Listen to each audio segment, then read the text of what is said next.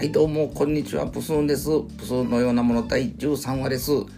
プスーンチャレンジということでいきなり今日はやらせてもらおうかなと思ってるんですけどもえっ、ー、と平素から僕ねプスーンはですね喋るのが遅いとかね呪いとかね配信が長いとか言われてますんで今日はちょっとね本気出したらこんだけ早いことを喋ったりねおしゃべりすることできるんやでっていうことをちょっと証明してみようかなと思ってちょっと早口でやっていこうと思いますんで、えー、皆さんえー心して聞いてください。ということで、プスのようなもの第13話、始まります。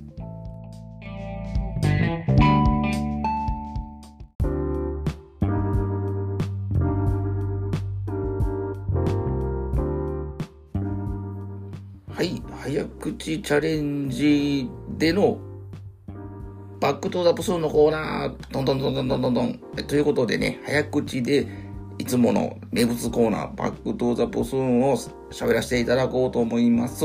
今はですね、バックトゥザプスーンのコーナーです僕の、えー、幼少時代、だいたい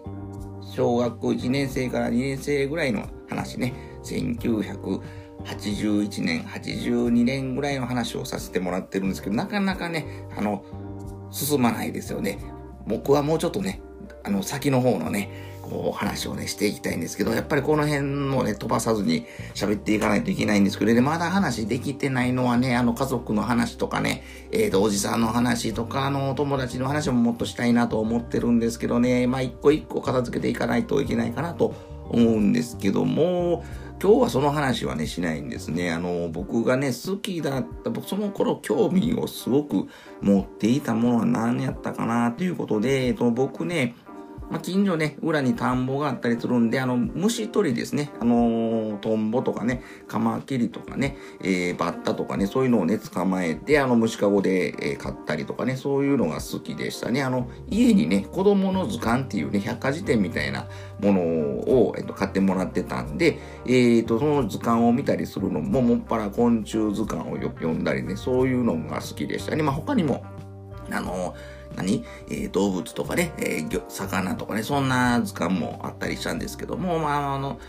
やっぱり一番ね、ボロボロになるまで見たのは昆虫図鑑ということでね、えー、それはすごく興味を持ってて、特にね、あの、カブトムシが好きでしたよね。だから絵日記とかね、あの、その当時の絵日記を見るとね、カブトムシの絵ばっかり描いてますよね。カブトムシがね、買って育ててどうのこうのっていうような感じでね、えー、そういう、えー、まあ、子供、男の子だったらね、大体の子は通ってくる道を、まあ、うん、もう普通に通ってくるような、うん、そんなに奇抜な子ではなかったですよね。はい。うん。うん。ここまで、喋って2分19秒早口で喋ってるけども、あの、伝わってるかな？うん。いつもより早口で喋ってるけど、内容はさらに薄くなってるかもしれない。ということで、一旦、ここで休憩。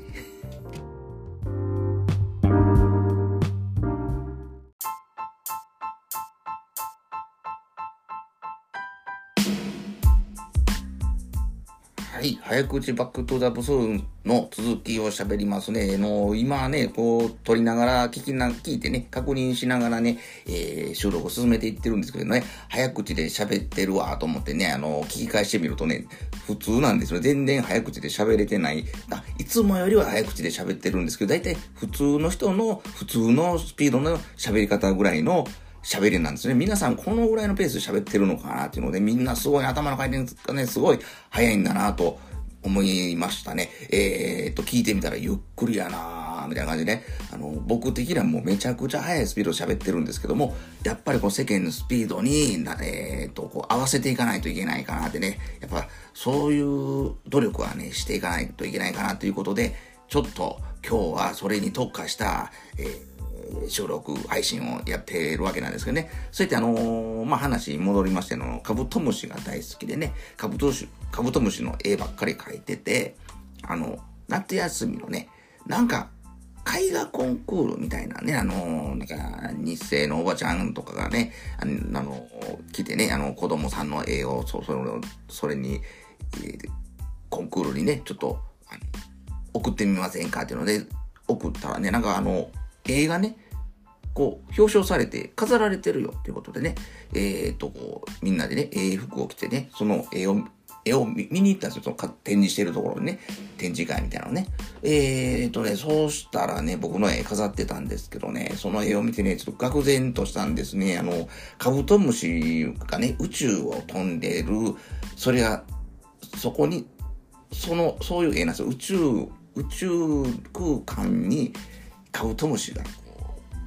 飛行船みたいな感じ形でね、飛んでてね、それに僕がまたがって、いやーってこう、こう、行け、みたいな感じなので、周りにトンボとか蝶々とかバーって飛んでるような絵なんですよ。もう、僕がまたがってるわけなんでね、もう絶対そんなもんね、ありえへん話なんですけど、僕のその映画ね、あのね、僕ね、びっくりしたの、ね、これもう早口でもなくなってきてるんですけども、その映画、逆さまに貼られてたんですよね。びっくりしましたね。僕、またがってね、あの、逆さまでね、こう、行けっていう感じになっててね、もう、すごい悲しくてね、いや、もう、んなん絶対間違えへんやんかっていうことでね、すごい落ち込んでね、さすがあのね、あんまりその、文句をね、そんなギャンギャン、あの、いう親ではなかったんですけど、その、ね、うちのお父ちゃん、お母ちゃんもね、かなり気分を悪くして、うちのこの絵をこんな逆さまにして、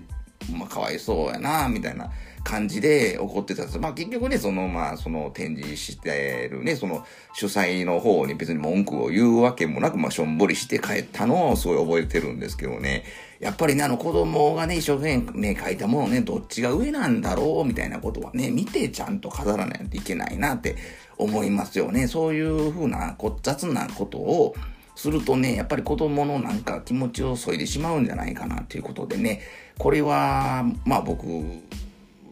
すごい、一つ、大人になったというか、大人のなんか、雑なとこを見てしまった瞬間でしたね。えー、はい、これ、早く喋れてますかね。うん。悲しかった出来事ということでね、バックトゥーダプスーの、えっ、ー、と、あんまり悲しい話で僕指摘できなかったんですけどね、こういう小さな挫折を繰り返してね、子供は成長していくんかなと思います。もっといろんな失敗話もあったかと思うんですけども、えー、思い出せないですし、えー、思い出しながら早口で喋るのは、えっ、ー、と、難しいので、バックトゥーダプスーン、ザ・早口のコーナーは、これにて終了、終了、噛んでもうた。どどん。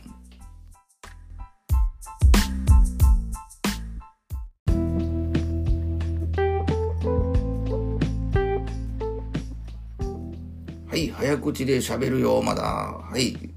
適当に喋っていこうと思うんですけども、最近ね、こう、やりたくてうずうずしてることがあるんですけど、皆さん最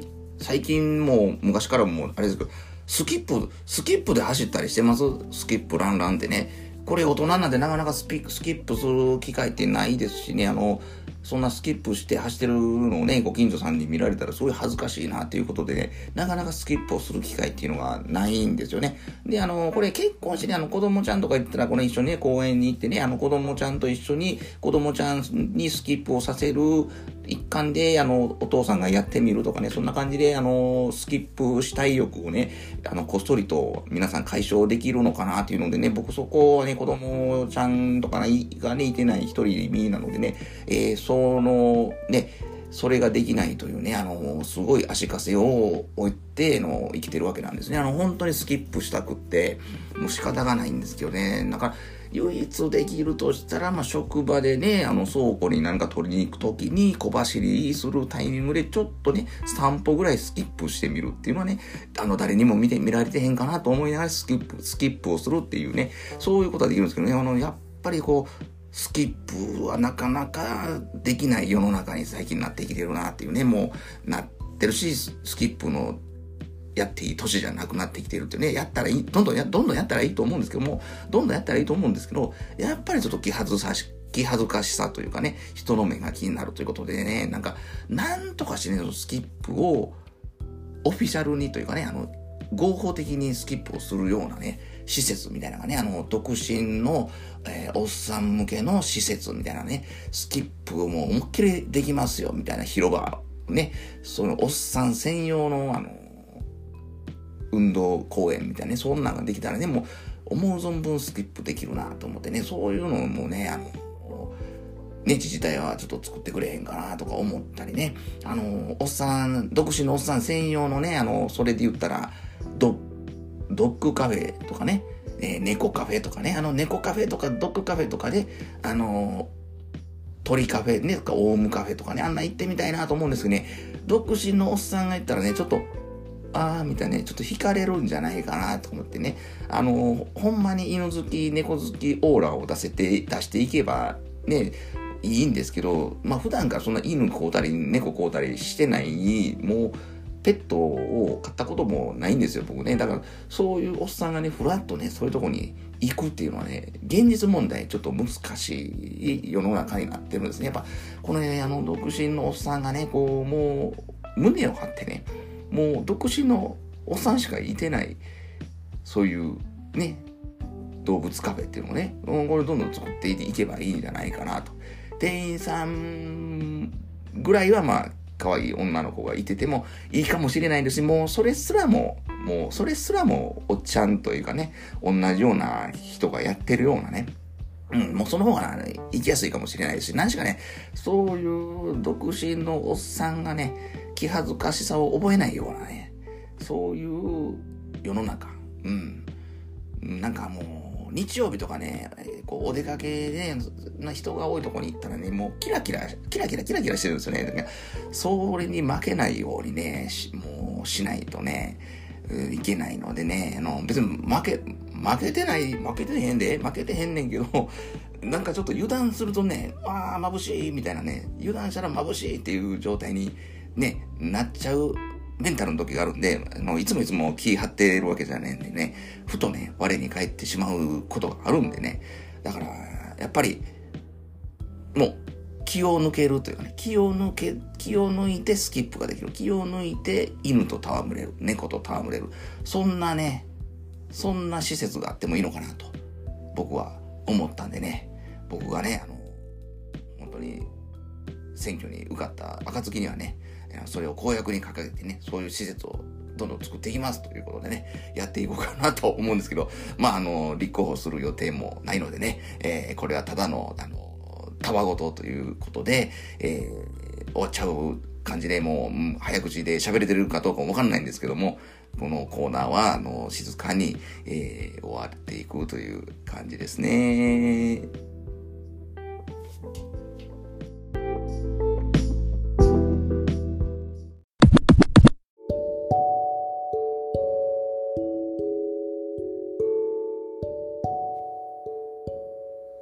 届けした曲はドリフの早口言葉でした。懐かしいですね。なんか、8時だよ、デイ集を思い出しました。もう早口でもなくなってるかな？今頑張って早口にトークを続けてるんですけど、早口ヒットポイントがもうゼロに近づいてきてますね。もういつものゆっくりトークに、えー、戻ってしまいそうなのを頑張って、頑張って早く喋ってるんですけども、多分これ普通の人の普通のスピードの喋り方ぐらいかなと思うんですけど、どうでしょうか？みんな聞いてる方。でも、だいぶと時間の短縮になってるかなと思うんで、これちょっとね、慣れていこうかなと思ってるんです。今日のところはね、ちょっとこんな薄い話になってしまいましたけれども、え、ー、と、これ、ちょっとデフォルトというかね、これを基本でね、やっていくかもしれないんで、不評やったらやめますけど、えっ、ー、と、ちょっと早口めに喋っていこうかなと思います。ということでね、えー、今日はもうエンディングですよ。母数のようなもの、スーパースピード配信、うん、も